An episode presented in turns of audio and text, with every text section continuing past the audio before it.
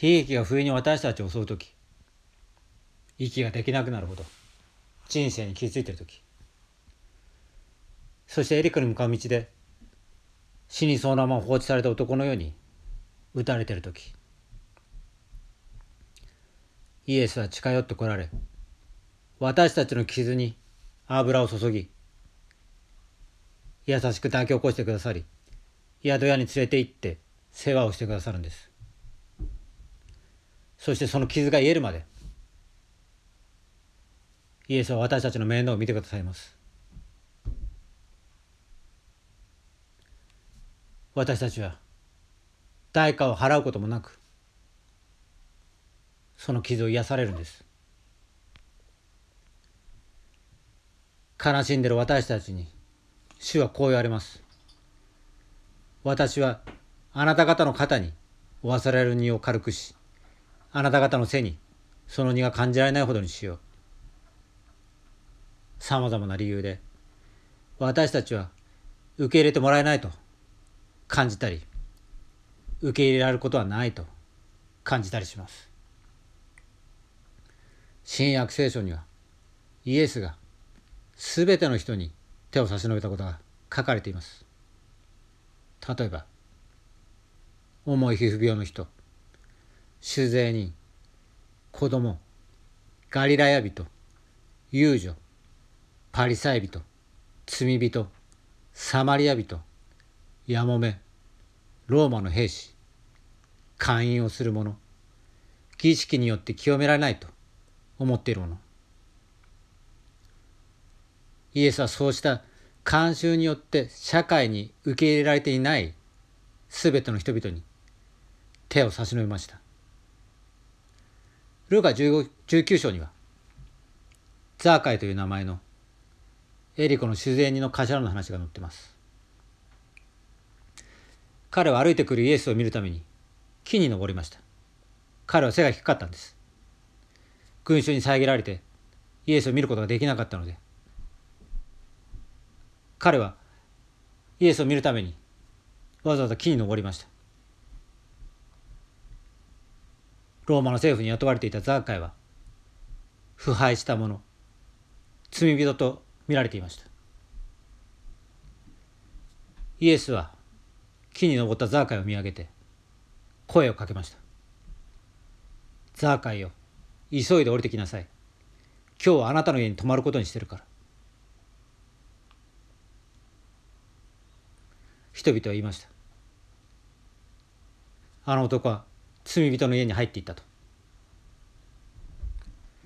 しかしイエスはザーカイが心が善良で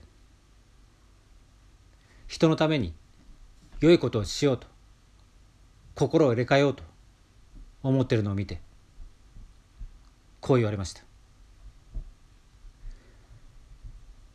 今日救いがこの家に来た。この人もアブラハムの子なのだから。使徒行伝10章では、ペテロがこんなふうに言っています。神はどんな人間をも清くないとか、汚れてるとか、言ってはならないと私にお示しになりました。どんな人間も清くないとか、汚れてるとか、言ってはならないとペテロはそのような刑示を受けたわけです。本当の愛を互いに示し合うというのがキリストの弟子の不可欠な条件です。イエスは木に登ったザーカイに言われたのと同じように私たちを招いておられます。イエスは言ってます。見よ、私は戸の外に立って叩いている。あなたが私の声を聞いて戸を開けるなら、私はあなたのいるところに入って、あなたと食を共にし、あなたもまた私と共に食するであろう。皆さんが愛されていることを明かします。主は皆さんがどれほど一生懸命に努力しているかをご存知です。皆さんは進歩しています。前進し続けてください。主は皆さんの隠れた犠牲のすべてをご覧になりあなたとあなたが愛する人に報いてくださいます。あなたの働きが無駄になることはありません。あなたは人ではないんです。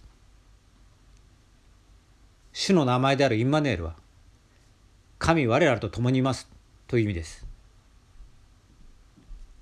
あなたは一人ではないんです。主は確かに皆さんと共におられます。その道が暗くて遠くが見えないとしても制約の道をもう数歩進んでいきましょう。光が戻ってくるでしょう。イエスの言葉に真理があり光に満ちていることを証しします。イエスはこう言っておられます。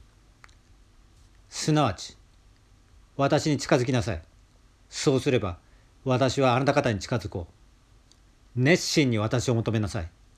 そうすればあなた方は私を見いだすだろう。求めなさい。そうすれば与えられるであろう。叩きなさい。そうすれば開かれるであろう。主は確かに生きています。この約束は。真実です。そして真理です。イエス・キリストの神聖な皆により。アーメン。